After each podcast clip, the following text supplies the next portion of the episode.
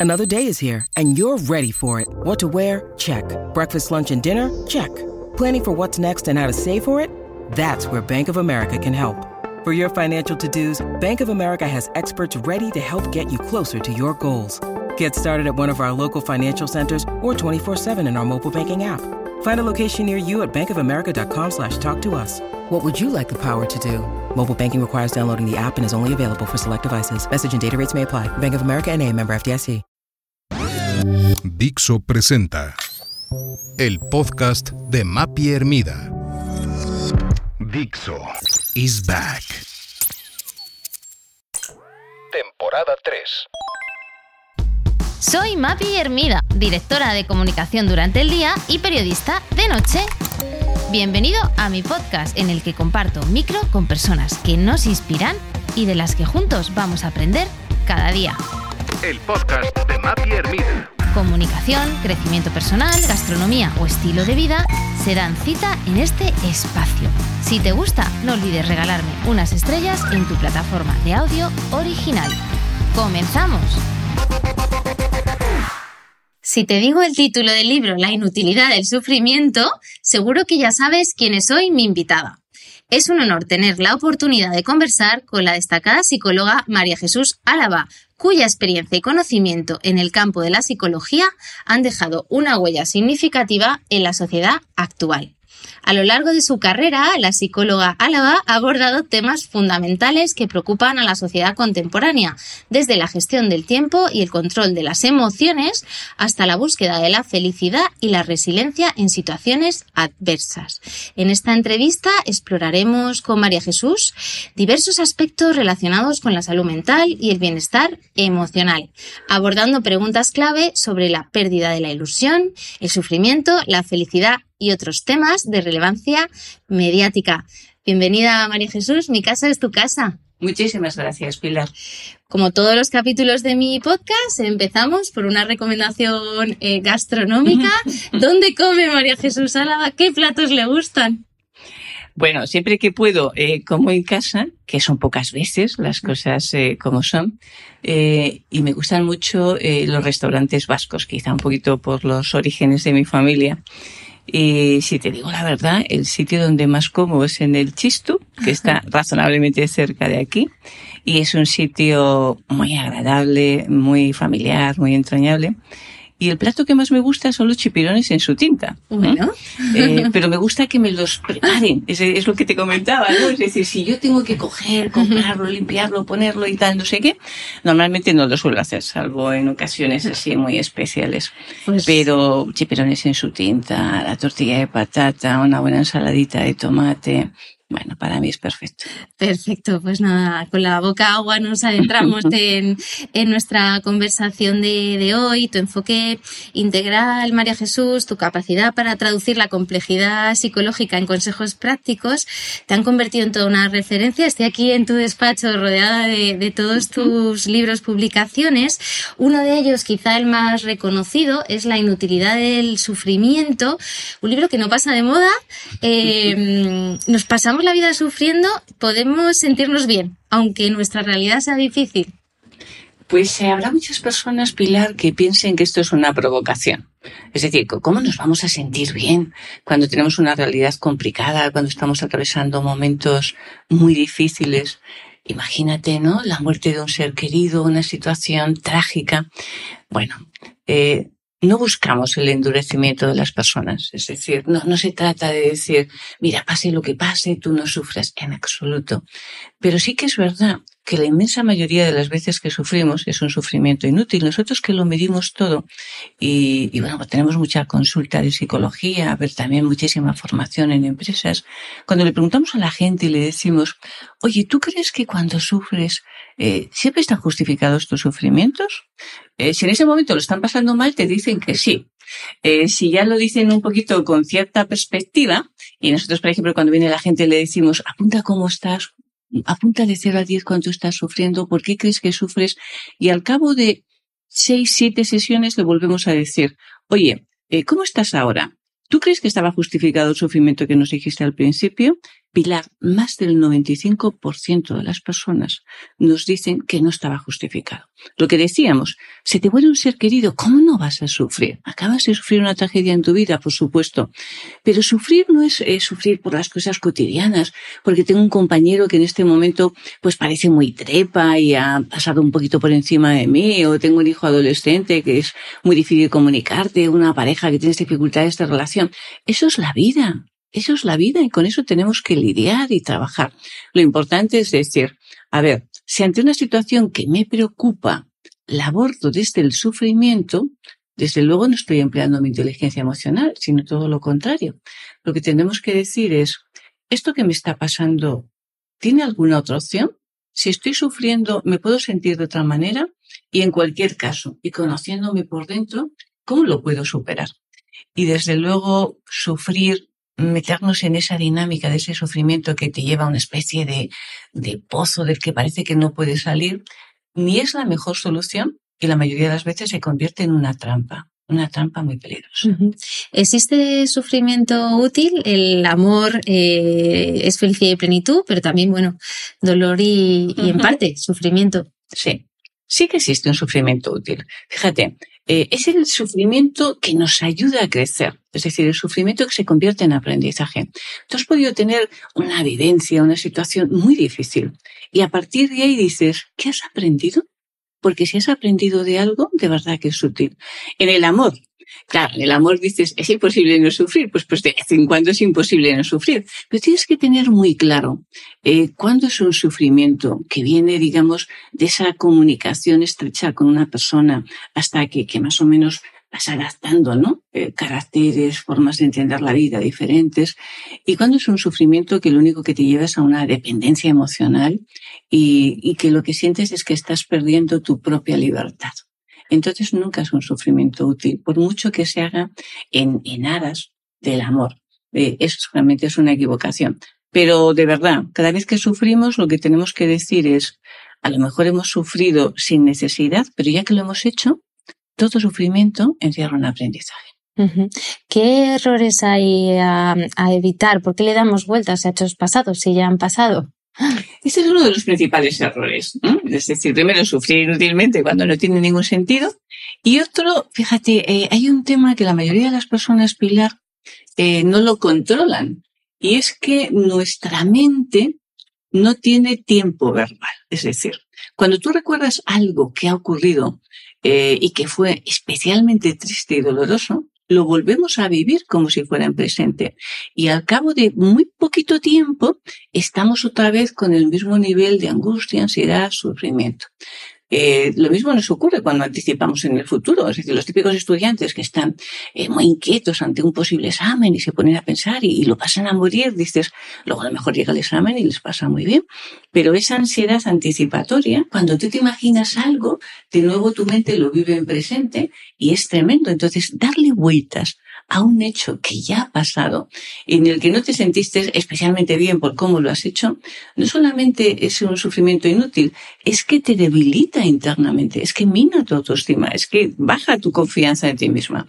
Volvemos a decir, si ante algo que sucedió que no te gusta, dices, bueno, aquello que me enseñó, pero a partir de ahí, cuanto más vueltas le des, lo que tienes que tener muy claro es, más me debilito, peor lo voy a afrontar en un futuro y de verdad que estoy sufriendo de una manera tan estéril, tan inútil, que una persona debe aplicar la inteligencia emocional y debe saber cómo funciona su mente y su cerebro.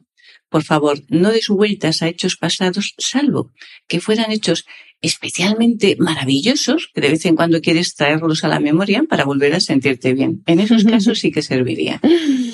¿Qué consejos prácticos darías a esas personas para evitar ¿no? esos eh, pensamientos repetitivos eh, desde un punto de vista ya eh, en el día a día nuestro? ¿Cómo abordarlos? ¿Cómo distanciarse de ellos? Mira, en, en psicología y, y, la psicología que, que, nosotros practicamos en nuestro equipo, que es muy en la línea que llamamos cognitivo-conductual, eh, quiere decir que tenemos una serie, digamos, de, técnicas ¿no? o de recursos. A la gente, ¿qué le decimos cuando se encuentra en esos momentos? Que tiene que hacer parada de pensamiento, que no es sencillo, pero es la mejor forma de desconectar. Parada de pensamiento, ¿por qué? Porque cuando tú estás dándole vueltas a algo, el pensamiento es previo a la emoción. Y a veces ante un mismo hecho, hay personas que en función de cómo se lo cuenten, se sienten bien o se sienten mal ante el mismo hecho. Imagínate, eh, director general, consejero delegado de una empresa, tiene una charla con su equipo directivo y de repente hay tres personas que dicen, uy, qué terrible ha sido y tal. Y hay otras que dicen, ah, pues yo lo veo bien. Y ha sido la misma charla, han escuchado lo mismo, pero cada uno se lo cuenta internamente de una manera. ¿Qué es lo que le decimos a una persona? Mira, cuando te sientas mal, tienes que decir, ¿qué estoy pensando? Caza ese pensamiento, porque ese pensamiento es el que te está provocando tu malestar. Y en ese momento, si no es demasiado intenso el malestar, puedes sustituirlo y decir, a ver, mm, me estoy poniendo en una actitud muy límite, no es para tanto, lo reconvierto, lo que llamamos confrontación. Pero si te sientes muy mal, lo mejor es parar de pensamiento, que es, voy a llevar mi mente a otro sitio. Vale, estoy pensando esto, me hace sentir muy mal, no me lo puedo quitar de la cabeza, ¿qué hago? Me distraigo. Si estoy en el trabajo con algo que estoy haciendo, dices, bueno, ¿qué hago en este momento? Me voy a dar instrucciones, tengo que hacer esto y tal, lo voy a leer en voz alta, voy a coger tal, o voy a hacer una llamada por teléfono que tengo que hacer a un cliente, llevo mi mente a otro lugar. Pero lo podemos hacer en cualquier situación. Es decir, tú imagínate que estás en casa, que estás por la noche y dices, eh, estoy aquí haciendo la cena y, además en esto, jolín, las mujeres encima que, que podemos pensar muchas más cosas, ¿no? Dices, es que no paro de darle vueltas. Bueno, pues te concentras en lo que estás haciendo, dándote órdenes. El cerebro es muy disciplinado. Si tú les das órdenes, te obedece. Entonces tú imagínate que dices, no quiero pensar en lo que me ha pasado con mi pareja. Y dices, vale, eh, Pilar, venga, vamos a hacer la tortilla de patata. Entonces dices, Pilar, venga, vete a la nevera, abres la nevera, cojo dos huevos, los dejo en la encimera, saco un plato, casco los huevos, saco un tenedor, empiezo a batirlos, enciendo la cocina, eh, pongo la sartén, ahora pongo el aceite, ahora te vas diciendo. Eso que haces en automático te lo vas dando, te lo vas dando órdenes para que tu mente se centre en eso. Yo te aseguro que en algo como hacer una tortilla puedes sentarte perfectamente y olvidarte de lo tuyo. En el momento que consigues un poquito de distancia, a partir de ahí las cosas las ves de otra manera. Si estás muy mal emocionalmente, lo que yo le diría es, vale, una vez que hemos desconectado, intenta ilusionarte con algo. Intenta pensar en algo que te haga ilusión. Cuando la persona está fatal, no se ilusiona con nada. Entonces dices, bueno, pues entonces voy a sentirme bien con lo que hago en ese momento y con cosas que sé que normalmente me sirven. Bueno, pues me siento bien cantando. Bueno, pues mientras hago la cena, pues me pongo a cantar. O me siento bien moviéndome físicamente, pues estupendamente. Pero hay algo que es, si es flojito, puedes confrontarlo y decir, no es para tanto ese pensamiento. Y si es intenso, para el pensamiento, llevas tu mente a otro lado y ya está. Imagínate que estás en la cama, porque me pides cosas muy prácticas. Sí. Vale, estás en la cama y dices, no tengo que hacer tortillas, no tengo que hacer nada, ¿qué es lo que hago? Me tengo que levantar. No, pero con tu mente puedes ir a otro lado. Entonces la llenas de actividades que sean como muy automáticas y tú dices, bueno, pues voy a aprovechar para hacer un poquito de estimulación mental. Entonces tú dices, voy a hacer sumas y restas y te vas dando órdenes. 500 menos 13, eh, pues 487 menos 15, menos tal, le sumo, le pongo. A ver, capitales de Europa que recuerden. Y te vas diciendo, bueno, pues estas y tal. Eh, ¿qué, ¿Cuál fue la última película que me gustó? Esta. ¿Cuál era el argumento de la película? Y te vas diciendo, mañana tengo que ir al trabajo. Desde que salgo de casa, ¿por dónde tengo que ir para ir al trabajo? Simplemente llevas tu mente a cosas que son eh, absolutamente neutras, pero que automáticamente desconectan de esa situación y te vuelven a hacer sentir bien. Y luego un poquito de respiración más lentamente, porque cuando estamos preocupados eh, y se dispara nuestra mente, se disparan algunas órdenes. Si empezamos a hiperventilar, como si tuviéramos que que coger y, mm, no sé, huir de un animal que nos está atacando en ese momento, eh, la boca se nos queda muy seca, con lo cual sin salivas un poquito, bebes un poquito de agua, tomas algo y tal, estupendamente, pero coges eso, respiras más lentamente, ese casi puede parecer un milagro, funciona muy bien. Y esos pensamientos que de alguna forma como una madeja, ¿no? Tenemos que desmigar y que realmente sufrimos porque no los hemos resuelto, ¿no? Que en algunos casos dices, no se trata tanto de dejar el pensamiento de lado, sino resolverlo, ¿no? Eso, ¿cómo, ¿cómo propones abordarlos? Mira, en, ese ámbito práctico, eh, yo siempre digo que eh, tenemos que hacer ejercicios, porque si no, vamos en automático. Nuestra mente va en automático, mm, nuestra forma de funcionar también. Esto es como la gente que a primeros de año se propone miles de cosas y al segundo día ya lo ha abandonado, ¿no? ¿Qué tenemos que hacer? Cuando te sientas mal o cuando te sientas muy bien, pero si te preocupas sobre todo cuando te sientas mal, en ese momento coges y dices, a ver, a ver, quieto. ¿Qué estoy pensando? Y coges papel y lápiz. Y digo papel y lápiz, ¿eh? y, no grabarlo directamente en el móvil. ¿Por qué? Porque las funciones eh, cerebrales que actúan son muy diferentes. Y simplemente grabo, cojo un papel, cojo un lápiz, tengo que pensar, tengo que escribir y luego lo leo. Y lo escribo manualmente. Y escribo en ese momento, ¿qué? Esto para la gente que nos esté escuchando. Me siento mal, ¿qué hago?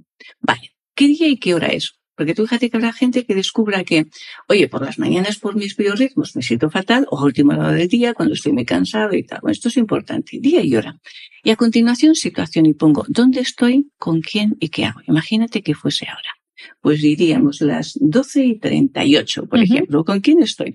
En el despacho con Pilar. ¿Qué estamos haciendo? Una grabación. Vale, Y a continuación escribo, oye, ¿qué respuestas fisiológicas tengo? Es decir, ¿qué siento físicamente?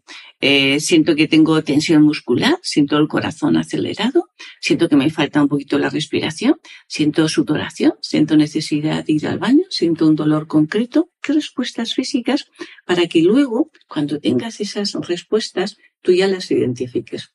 Y eh, la última columna sería, bueno, ¿y qué estoy pensando en estos momentos? Literalmente, que no puedo más, que esto es imposible, que, que la vida no merece la pena, lo que esté pensando.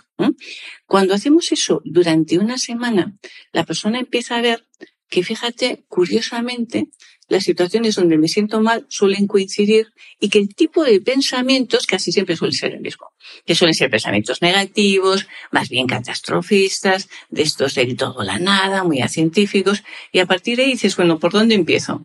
Empiezo trabajando esos pensamientos, porque son los que me están condicionando la vida, y entonces empiezas haciendo esa confrontación, lo que decimos el diálogo socrático. ¿Realmente esto no puede ser de otra manera? ¿No tiene otra opción? Y si puede ser otra opción, ¿cómo sería? Y entonces lo que le decimos a la persona es, intenta buscar un pensamiento alternativo.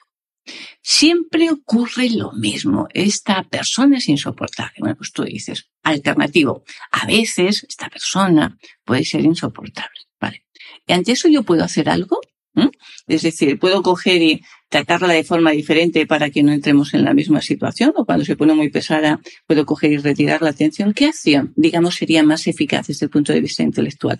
Y eso lo vas haciendo con esos pensamientos que se van repitiendo y poquito a poco lo que tienes que hacer es actuar con mucha sensatez y decir un objetivo a la semana.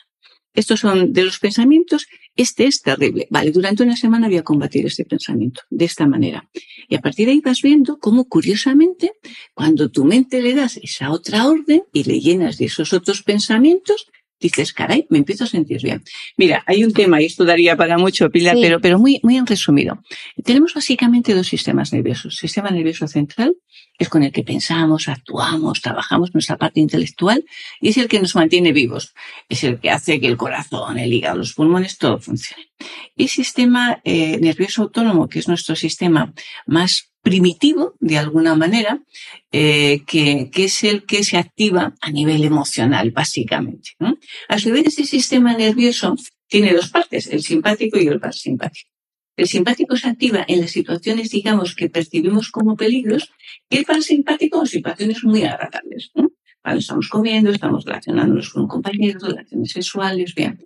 Los dos es imposible que se activen a la vez. Entonces lo que hacemos es que cuando te sientes mal dices que se nos activa. Sistema nervioso autónomo, vale. Y dentro del autónomo el simpático. Voy a activar el parasimpático porque si activo el otro, automáticamente se desconecta. Le activo quitándole el foco de atención o experimentando una sensación agradable que yo me provoco en ese momento.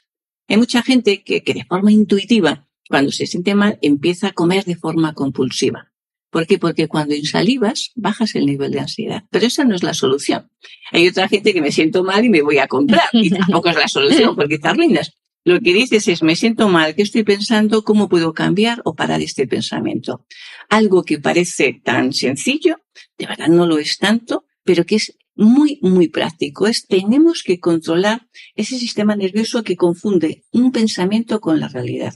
Si tú bajas a Arturo Soria bajas al cruzar la calle y viene un coche a toda velocidad sin que nadie te pida permiso, se te activa ese sistema nervioso, pegas un brinco, te notas acelerada, bien. Pero cuando algo te preocupa, no tienes que acelerar tu ritmo cardíaco, ni hiperventilar, ni pegar ningún brinco. Pero la sensación interna que estás mandando es la misma. Con lo cual lo que tienes que hacer es paramos eso y ponemos eh, la mente a nuestro favor que se puede conseguir con un poquito de entrenamiento.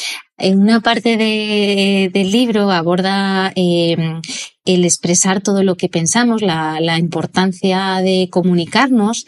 Eh, aquí me gustaría profundizar también, ya que me dedico a la, a la comunicación y entender eso en qué nos puede ayudar. Y esta es una de las cosas eh, que más le, decimos a las personas, ¿no? Es decir, porque la persona aquí se confunde mucho y entonces lo que piensa en ese momento es decir, bueno, entonces no voy a ser una persona auténtica, ¿no? No voy a ser una persona espontánea. Y, y lo que hace en ese momento es dice, a ver, yo tengo que decir lo que pienso o lo que siento. Y tú dices, no. ¿Por qué? Si, si tú, al decir lo que piensas o lo que sientes, lo único que haces es que la otra persona se sienta peor y se bloquee en su proceso de comunicación. Lo único que has hecho es provocar un sufrimiento absolutamente inútil. A ver, eh, a veces lo más difícil del amor es callar cuando tienes un impulso enorme de decirle a la otra persona un reproche por algo que acaba de hacer. Es una señal de amor en procesos de comunicación o de negociación, no te quiero decir, tienes que medir muy bien porque dices, a ver, ¿qué tengo que ser? Una persona honesta por encima de todo. Vale. Decir todo es honestidad, no, a veces es brutalidad. Eh, decir mentiras es honestidad, no, es engañar. O sea, que está muy bien. Pero yo, como persona inteligente que soy, filtro y digo, a ver, ¿qué puedo decir para ayudar a la otra persona o para ayudar en nuestro proceso de comunicación. Y cuando la otra persona a lo mejor esté bien, será el momento de decirle, oye, yo como persona que te aprecio, fíjate, te voy a decir, esto creo que es algo que podrías mejorar. En ese momento y en esa situación. La gente tiene necesidad de decir algo cuando está enfadada, que lo que dice es con un reproche y que lo único que hacemos es producir una confrontación y un enfrentamiento muy estéril. Entonces, no confundamos espontaneidad con comunicación, de verdad, y mucho menos con impulsividad. Comunicar es llegar a lo más profundo de la otra persona, sabiendo cómo es esa persona y cómo puedes ayudar en el proceso de comunicación.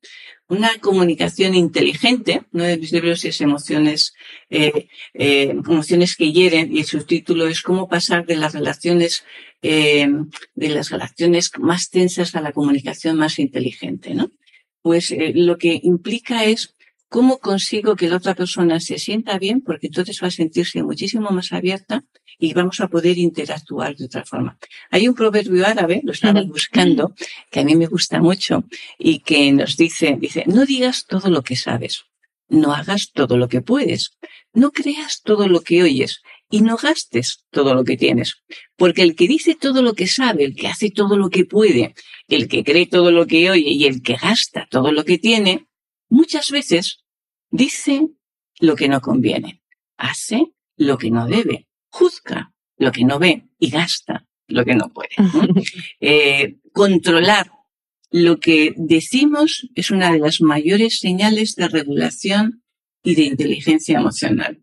Quien no controla lo que dice quien te dice aquello de soy una persona muy espontánea y... Perdona, ¿nos puedes repetir de controlar? Porque es que ha pasado la sirena ah, y nos va a pillar nada. Nos va a pillar. Vale, quien no controla lo que dice pierde realmente el control de su vida, pierde el control de sus relaciones y pierde el control de sus emociones.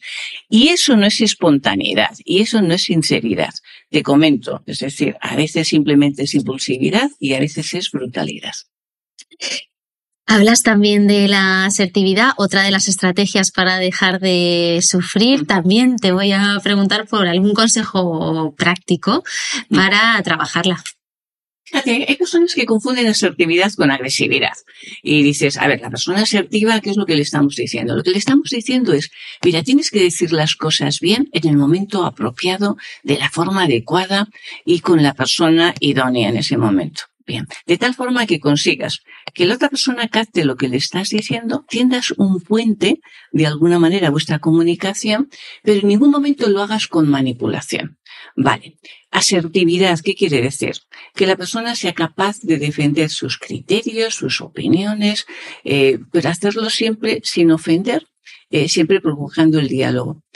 Eh, una de las cosas que más le cuesta a los adultos, a algunos adultos, es decir no. Entonces yo le diría, vamos a empezar eh, dando pasos en nuestra asertividad, aprendiendo a decir no sin sentirnos mal. Tú fíjate, muchas veces desaprendemos, Pilar. Tú ves el niño pequeño. El niño cuando tiene año y medio, dos años, se pasa un año entero diciendo no a todo. ¿Mm? ¿Quieres esto? No. ¿Vamos a la cama? No. Eh, ¿Cómo te llamas? No. Y, además te lo dice con una mm, alegría, con una felicidad, porque está en ese momento diciendo, aquí estoy yo, ¿no? Cuando llegamos a la adolescencia, el adolescente que quiere mmm, singularizarse, también te dice a todo que no, pero ya te lo dice con agresividad, no con simpatía. Y hay mucha gente adulta que se ha quedado en la adolescencia. No saben decir un no con calma, con tranquilidad, poniendo un límite claro, no lo hacen muchas veces porque tienen deseabilidad social, necesidad de caer bien, o porque sencillamente cuando lo hacen es un no absolutamente agresivo. Entonces, tienes que decir un no muchas veces sin dar explicaciones, porque cuando tienes una persona que te manipula mucho, si tú intentas justificar tu no, estás perdida. Entonces, tú tienes derecho a decir que no, y tienes derecho incluso a no justificar tu no. Pero cada vez que veas eh, que alguna persona está intentando abusar de ti o pedirte algo que tú no quieres hacer con una sonrisa, tú dices no, pero tiene que ser un no eh, bastante tajante. Y cuando te lo vuelve a repetir y tal, le vuelves a decir que no. Y la tercera vez le dices, tengo todos los noes del mundo, pero no es muy inteligente el que sigamos, tú me sigas diciendo y yo te siga diciendo que no. Pero de verdad, cuando una persona ve que no te sientes mal por decir no, ya no te intenta manipular. Va a ir seguramente otra persona, pero no te intenta manipular. Pilar, ¿cuál es el no más doloroso de todos? Uf. No, no, no lo sé, ¿eh? Hay no, muchos, pero... Es una pregunta trampa. El no más doloroso de todos es el que se nos ha quedado dentro, sin decir. Ese no que luego dices, de nuevo volví a caer, de nuevo volví a ceder, de nuevo me han tomado el pelo. Aprende a decir que no, porque un no muchas veces a los demás es un sí realmente a ti mismo y es una forma de empezar a ganar en asertividad, en confianza y en comunicación. Hay un tema, María Jesús, que me apasiona, que es eh, la gestión de, del tiempo. Eh, parece que estamos en un momento en que no tenemos tiempo de nada, la gran frase no me da la vida, eh, no llego, la vida me pasa por encima. Eh, ¿Cómo mantener hoy en día, en esta sociedad en la que vivimos, una relación saludable con, con el tiempo y cómo también esto está afectando a la salud mental? Mira, eh, fíjate, empezamos por un hecho muy claro. Los españoles dormimos una media de 54 minutos menos que nuestros homólogos europeos. 54 minutos menos. ¿Esto qué implica? Pues nuestros hábitos. Dormimos más tarde, no sé qué. ¿Qué implica? Que cuando nosotros dormimos, no solamente descansamos físicamente, sino que bajamos nuestros niveles de ansiedad prácticamente a cero. Cuando tú no duermes lo suficiente, te levantas ya, aparte de con más cansancio, con un nivel de ansiedad alto, en el cual eres como mucho más vulnerable a todo lo que ocurre. Hay mucha gente que sencillamente va como rápido a todos los sitios diciendo, es que tengo la vida muy llena, llena de actividades y tal. Y dices, pero es que tú no eliges cómo empleas tu tiempo en la vida. A ver, tú tienes un trabajo, que tienes un horario determinado, que lo tienes que hacer y que tienes una serie de objetivos que te planificarás para hacerlo. Y luego tienes que tener un tiempo personal para ti, que hay muchísima gente que no se lo concede. Y en esto, fíjate, cuando hacemos estudios, nosotros tenemos un departamento de imagen muy potente, nos sale que la mayoría de los hombres sí que se dejan un tiempo personal y no se sienten mal. Y la mayoría de las mujeres somos incapaces de dejarnos una horita para nosotros. O media hora, que es el 6% de nuestro tiempo ¿eh? que, que tenemos. Bien, cuando tú no te dejas ese tiempo personal, no eres capaz entonces de parar. No eres capaz de dirigir tu vida, no eres capaz de reflexionar y decir, bueno, vamos a ver, espera, ¿qué ha pasado en el día? De nuevo, ¿qué he aprendido? ¿Qué cosas tengo que hacer? Vale, estoy en este momento cansada, estoy en este momento con el ánimo muy bajo. ¿Cómo consigo solventarlo? ¿Cómo consigo remontarlo? Dejándote ese tiempo personal. Y para eso tenemos que hacer una gestión del tiempo que es algo que nunca nos enseñan. Es muy curioso. Nos pasamos la vida estudiando, tal, empezamos a trabajar y nadie nos dice cómo lo tenemos que hacer. Bueno, eh, en Emociones que hieren, otro de mis libros, yo, yo pedía que eh, hiciéramos unos registros del tiempo. Es decir, la gente se sorprendería mucho. Se hace un ejercicio relativamente sencillo. Imagínate, Pilar, que tú le dices, a ver, ¿cómo utilizas cada día normal? Haz una aproximación. ¿Cuánto tiempo estás en el trabajo y dentro del trabajo, dedicándole a cada hora? Bien, ¿cuánto tiempo estás de transporte? ¿Cuánto tiempo estás en otras actividades? Es una estimación. Y luego tú dices, vale, y ahora vamos a hacer un registro real. Desde que te levantas, tú cada hora vas a ir apuntando lo que haces. Pues me levanto a las 7 de la mañana, me ducho, voy al trabajo y tal, no sé qué. Y en el trabajo que has hecho a primera hora, pues he estado con fulano, he contestado llamadas, he puesto lo otro, he estado en una tienda, lo que sea directamente. Lo vas haciendo hasta el final de la noche. Al final, ¿qué es lo que ves? Empiezas a ver los ladrones del tiempo. ¿Cuántas veces eh, he cogido, por ejemplo, y he mirado el móvil? O he dejado que, que coja la, la, la, la alarma de, del correo electrónico y me pongo a verlo, eh, o cuántas veces he dejado que una llamada me corte lo que yo estaba haciendo en ese momento. ¿Cuánto de improductivo ha sido? Eh, ¿Cuánto de personas que en ese momento me han dicho, eh, perdona, no tienes un minutito y tal, y se me han tirado media hora y ya me han destrozado todo lo que tengo a la mañana? Y entonces tú coges y dices, vale, voy a identificar esos ladrones del tiempo los míos, con mis propios pensamientos, y los que tengo de fuera. Y voy a decir, ¿cuáles son los que sí que puedo evitar? Puedo evitar cuando me dicen, tienes un minuto y yo estoy haciendo algo, estoy concentrada, decirle, cuando termine voy y te veo. ¿Lo puedo evitar? Sí.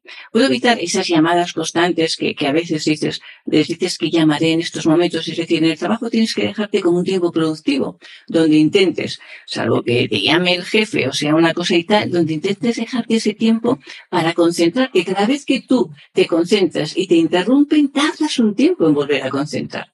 Y luego tienes que saber muy bien, para hacer una buena gestión de tiempo, cuáles son tus biorritmos, Pilar. Hay gente que por la mañana está muy productivo y hay gente que es por la noche. Bueno, en función de tus biorritmos, intenta organizarte un poco. Si por la mañana mm, tardas hasta las 11 en estar plenamente operativa, ponte cosas más rutinarias, que sea como una especie de entrenamiento. Pero, pero intenta en la medida que puedas no ponerte lo esencial. Tengo que entregar un informe, no te pongas a las 8 de la mañana si hasta las 11 no eres productivo, aunque luego esto lo puedes más o menos organizar. Pero, y luego desconecta. Cuando termines de trabajo y tal, si no eres capaz de desconectar esos pensamientos que te preocupan, no te concedes tampoco un tiempo propio.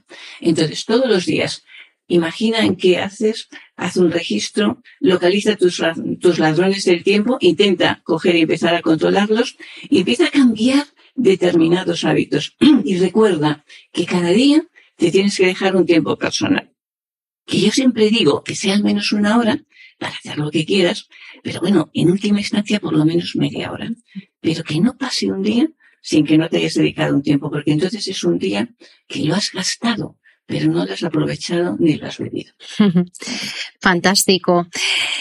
Vamos terminando, María Jesús, y me encantaría preguntarte sobre la felicidad. Eh, no tengo tantas oportunidades de charlar contigo y es un concepto que, bueno, pues que, que está en boca de, de, todos, que es para ti. ¿Cuáles son esos factores psicológicos que influyen en, en esa percepción de la felicidad y cómo se puede cultivar?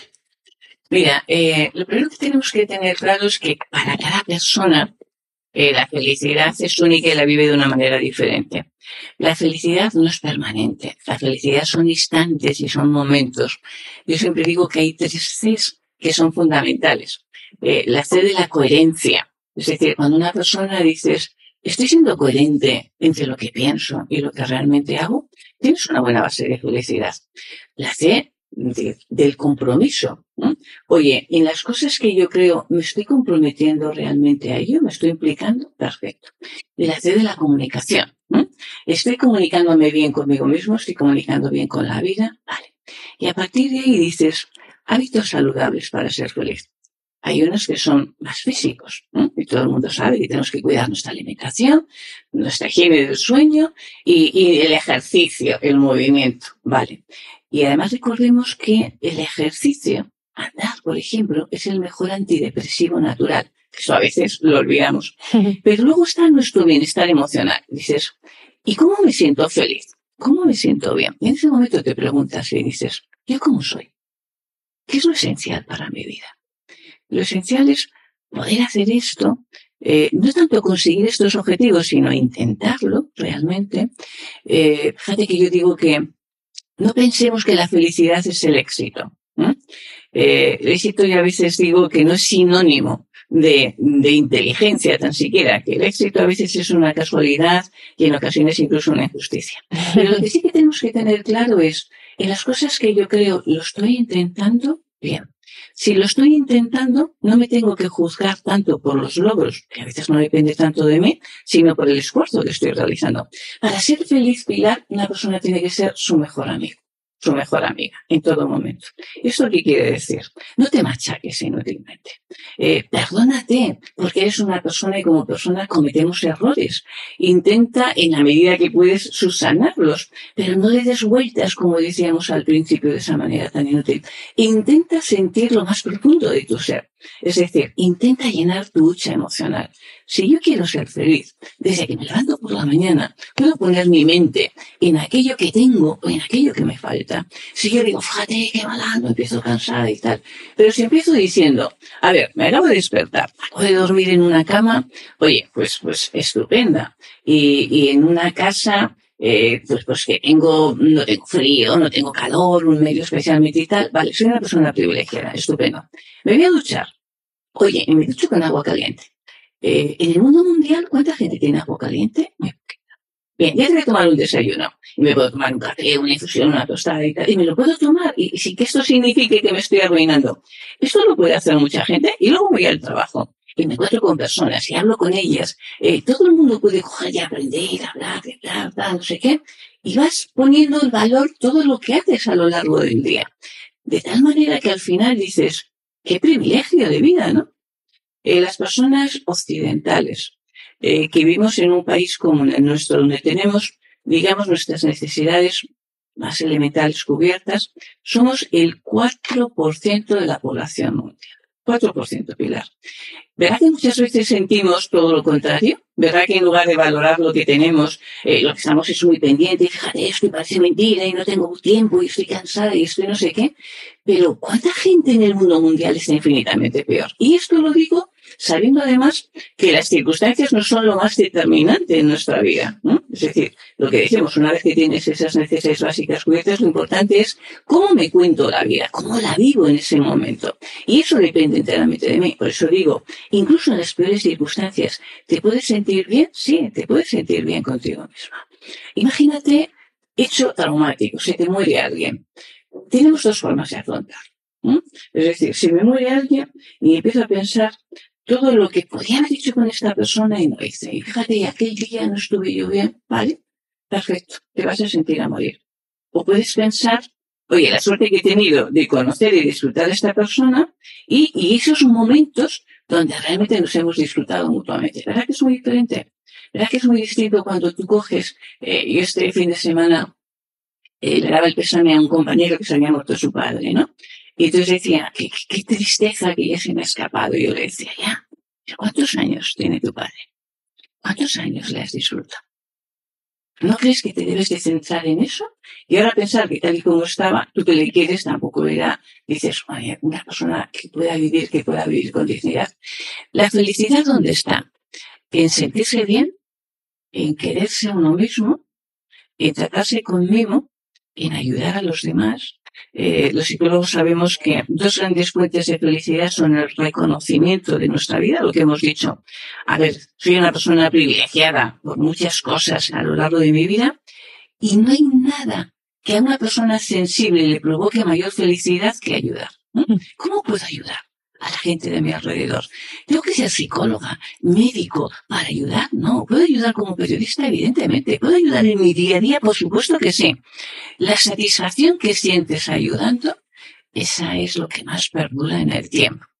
Y luego yo siempre digo que para mí la felicidad es sentir el abrazo amigo de la vida. Y ese es un abrazo que tú tienes que dar cada día y que te tienes que dar de vez en cuando a ti mismo, y especialmente cuando te sientes mal. Eh, cuando estamos peor, es cuando más nos tenemos que querer, cuando más nos tenemos que abrazar y cuando más nos tenemos que mimar. Y eso a veces es lo contrario de lo que muchas veces hacemos. La felicidad son instantes, momentos que podemos provocarlos maravillosamente cada uno en las circunstancias y en la forma de ser que tiene. Pues nos quedamos con esa estupenda reflexión sobre la felicidad. Muchísimas gracias, María Jesús, por tu sabiduría, también por, por tu tiempo y por compartir tantos conocimientos a través de toda tu divulgación. Pues eh, Pilar, eh, gracias infinitas, de verdad. Lo has hecho muy fácil, muy sencillo. Y yo solamente les diría un poquito a las personas que nos escuchen que hay algo que hemos visto que les cuesta hacer a las buenas personas. Y lo que les cuesta hacer es perdonarse. Es muy curioso. Pero una persona egoísta se perdona con muchísima facilidad. Una persona sensible, buena persona, de verdad que ya dices que tiene un nivel de autoexigencia. Entonces, una de las cosas que, que más decimos desde la psicología es, por favor, aprende a perdonarte bien. Aprende a perdonarte bien para quererte mejor y poder coger entonces las riendas de tu vida. Creer en ti, sentirte bien contigo es algo que depende de ti ni de las circunstancias ni de tu forma de ser. Y a cualquier edad, en cualquier momento de tu vida, puedes seguir creciendo. Hace no mucho una persona de 89 años me decía, Ay Jesús, ¿tú no crees que esto ya es un poquito tarde para ti? Y yo le decía, te apuesto el coste de dos sesiones que lo puedes conseguir si realmente cogemos y, a tu mente, que sabemos ya muy bien cómo es, le damos las órdenes precisas. Eh, al cabo de tres sesiones esta persona me dijo, tienes razón, de verdad, nunca pensé que fuera así. En cualquier momento de nuestra vida tenemos siempre la oportunidad para seguir creciendo. En el último momento, antes de pasar, no sé si a mejor vida o dónde, en el último momento sigue siendo un tiempo que nos pertenece. Vamos a tener, intentemos aprovecharlo, que es muy importante. Aprendamos a querernos de verdad y aprendamos a querer bien, con generosidad y desde la flexibilidad. Nos quedamos con ese aprender a perdonar, con ese querer bien. Muchísimas gracias. Un abrazo enorme. Un abrazo eh, lleno de felicidad. Espero que te haya gustado este capítulo. Te agradezco enormemente que lo puntúes con estrellas.